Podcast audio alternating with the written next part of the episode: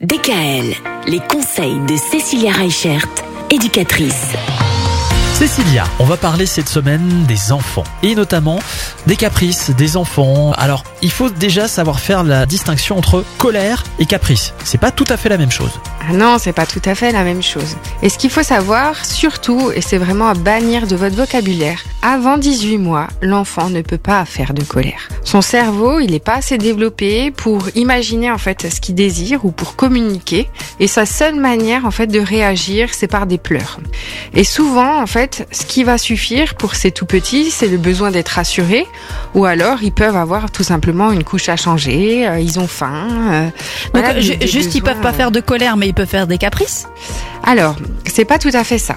Et ce qu'il faut surtout retenir, en fait, c'est que avant un certain âge, c'est pas considéré ni comme des caprices, ni comme des colères. C'est surtout Ah, ça qu'il faut retenir.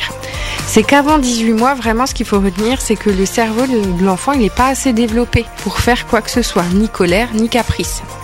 Et donc c'est ça qu'il faut retenir parce qu'on entend souvent oui c'est un bébé capricieux, oui c'est un bébé qui fait des colères. Ben non, ça n'est pas possible avant 18 mois de faire des colères ou des caprices. Donc ça répond souvent à un besoin physiologique. Après 18 mois, l'enfant effectivement va pouvoir commencer à faire des colères. Mais là, c'est parce que on n'arrive pas à répondre à un besoin ou qu'il n'arrive pas à communiquer.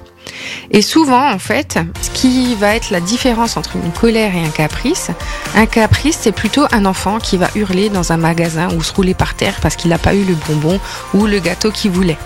Une colère, c'est quelque chose qu'il n'arrive pas à contrôler, mais qui est vraiment propre à l'émotion. C'est-à-dire qu'il n'a pas été entendu ou qu'il n'a pas été compris.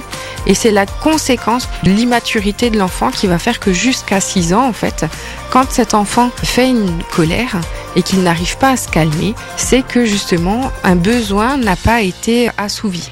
Le caprice, on va souvent le voir, des enfants qui rechignent, qui pleurent sans larmes, qui vont commencer à bouder pour tout et n'importe quoi, à hurler, crier, et qui ne se stoppent pas. Donc ça, c'est vraiment la différence entre une colère et un caprice. Très bien. Merci Cécilia. Demain, on va parler des pleurs, notamment les pleurs du soir, qui peuvent arriver chez certains bébés. Est-ce que c'est normal ça? Et vous allez nous le dire demain. Retrouvez l'ensemble des conseils de DKL sur notre site internet et l'ensemble des plateformes de podcast.